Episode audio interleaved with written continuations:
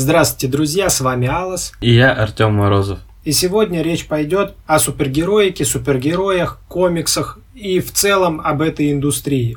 Что конкретно можно сказать? В магазинах комиксов взрослых больше, чем детей. Самые массовые блокбастеры снимают корпорация Marvel.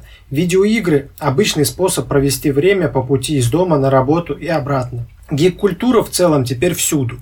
Но до сих пор остаются такие люди, которые считают то, что комиксы и вся супергероика в целом это для умственно отсталых, это для детей, это не зрело, это тупая мазня, а искусством ее уж никак не называют. И во всем этом мы сегодня разберемся, что же из себя представляет супергероика и индустрия комиксов в целом. Погнали!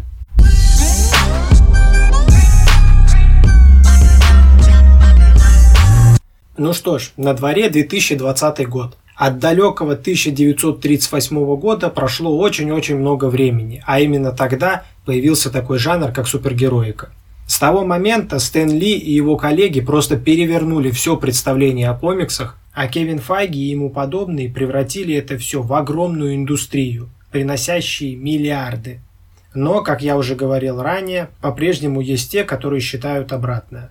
Безусловно, можно сказать то, что комиксы это не фильмы, фильмы это не комиксы, супергерои отдельно, придираться к иллюстрации комиксов и тому подобное. Но мы будем разбираться в целом, потому что не бывает одного без другого. И чтобы выяснить, где все-таки находится эта золотая середина, правда, называйте как хотите, пробежимся по истории. В середине 20 века в наш мир пришли супергерои, начав золотой век комиксов. И популярность к ним пришла не случайно совпало с одним из самых тяжелых периодов. Это конец 30-х годов, когда были мировые войны, холокост, ядерные угрозы, преступность. Тогда люди чувствовали потребность в защите, и это породило таких супергероев, как Бэтмен, Супермен, Капитан Америка, Чудо-женщина, Железный человек. И это были те супергерои, которые могли защитить людей хотя бы на страницах комиксов.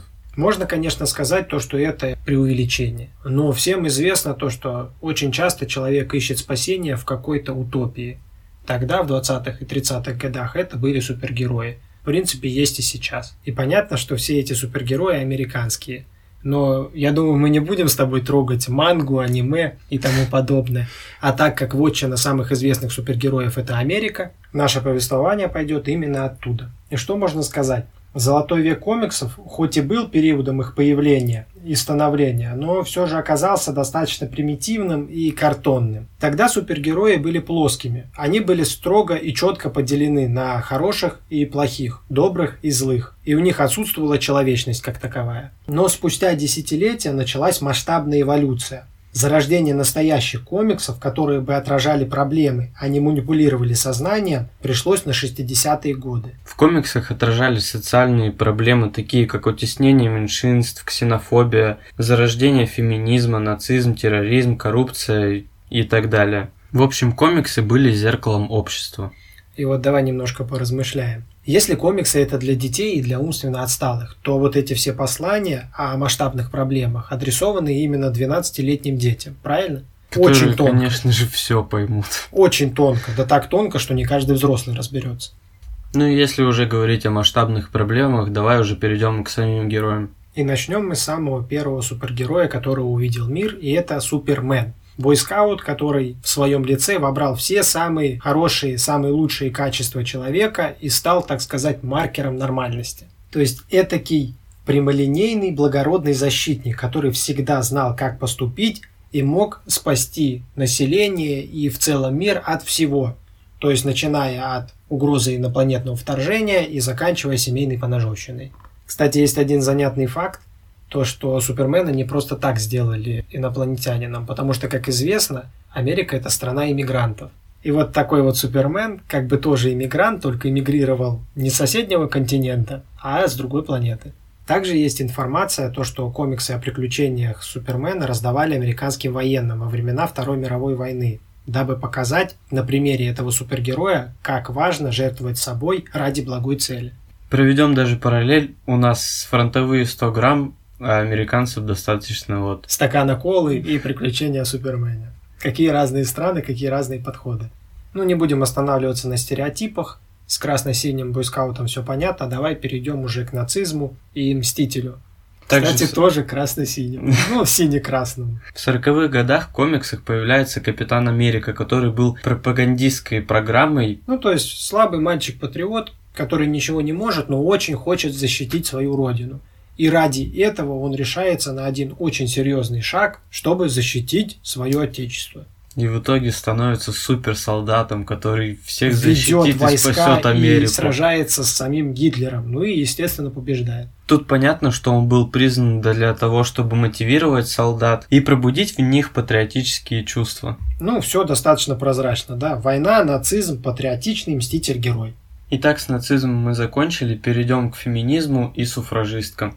Если кто не знает, то суфражистки – это такое движение женщин, которое выступало за право женщин голосовать, ну и за другие политические возможности, то есть за равноправие на политической арене. Вследствие этого появляется Чудо-женщина. Это была первая женщина-супергерой. И ее создатель Уильям Моултон Марстон писал, что Чудо-женщина является психологической пропагандой для нового типа женщин, который должен, я считаю, править миром. Да, в то время мир стремительно менялся, и идеи феминизма активно прогрессировали, но к этому общество было не готово, и так появилась, собственно говоря, воинственная амазонка Диана. Девушка с добрым сердцем и требованиями равноправия. На самом деле у этого персонажа очень много тайных смыслов.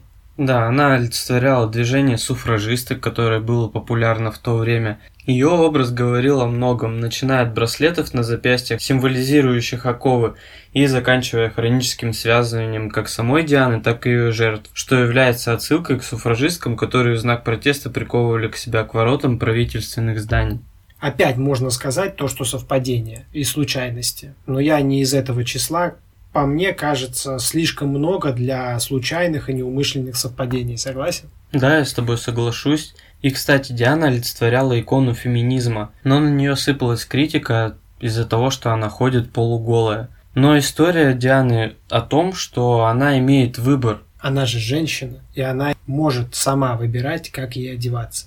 Блин, на самом деле о теме феминизма можно говорить очень много, особенно в наше время. Но я думаю, не стоит останавливаться, еще много различных других тем для обсуждения. Давай уже перейдем к следующей проблеме, отражаемой в комиксах. Это меньшинство, ядерная угроза и новый тип героя. Следствие. После окончания Второй мировой войны общество начали тревожить проблемы технического прогресса и ядерная угроза, что и стало причиной появления Железного человека. И он был не единственным. В те времена было очень много создано ученых на страницах комиксов. И именно в те времена Марвел совершили прорыв, который очень долго не удавался DC.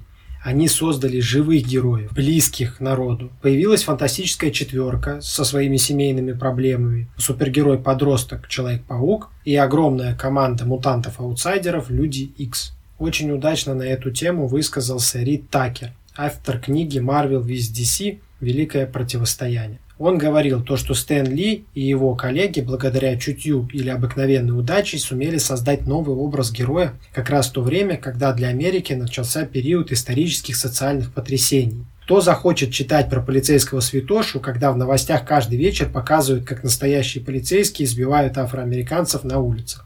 О чем нам и показывают приключения X-менов. Практически в каждом выпуске они там сталкивались э, с дискриминацией, с расизмом, с антисемитизмом, с сексизмом. Как пример, это то, что Чарльз Ксавьер, лидер Людей X, это инвалид, прикованный к креслу, а Магнета, враг, пережил немецкие концлагеря. То есть мутантов там все время пытаются переучить и заставить быть обычными. Общество отказывается их принимать. Собственно, все это явно отражает борьбу меньшинств за свои права и стремление общества порицать за непохожести и подгонять всех под стандарты. Ну да, по мне все лежит на поверхности. Кстати, вот-вот уже выходит новый фильм «Новые мутанты». И Я думаю, там будет очень много тем для размышлений. А следующие проблемы, нашедшие свое отражение в мире комиксов, это жесткий индивидуализм, коррупция и маргинальность. Но о них и обо всем последующем мы расскажем уже в новом выпуске. А пока мне хочется спросить у вас, слушателей, какой персонаж из комиксов Марвел приходит первым на ум, когда слышится проблема коррупции и индивидуализма. Ну а на этом все. До новых встреч. Всем пока!